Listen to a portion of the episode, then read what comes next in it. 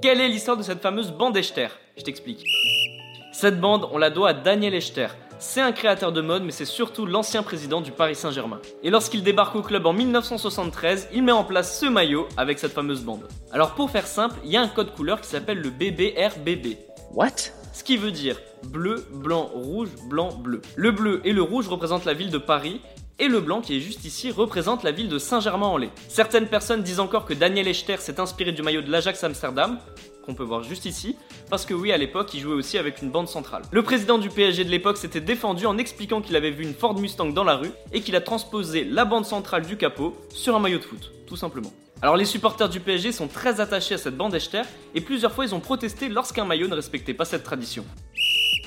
Les amis, rendez-vous demain, même heure, même endroit pour un nouvel épisode. Si ça t'a plu, n'hésite pas à t'abonner, activer la cloche, liker et surtout mettre 5 étoiles. Et oui, j'allais oublier, si t'as une question, peu importe laquelle, il a jamais de questions bêtes, pose-la en commentaire et j'y répondrai dans un prochain épisode. Foodcast est à retrouver sur Spotify, Deezer, Apple Podcast et toutes les autres plateformes. Je te dis à demain, ciao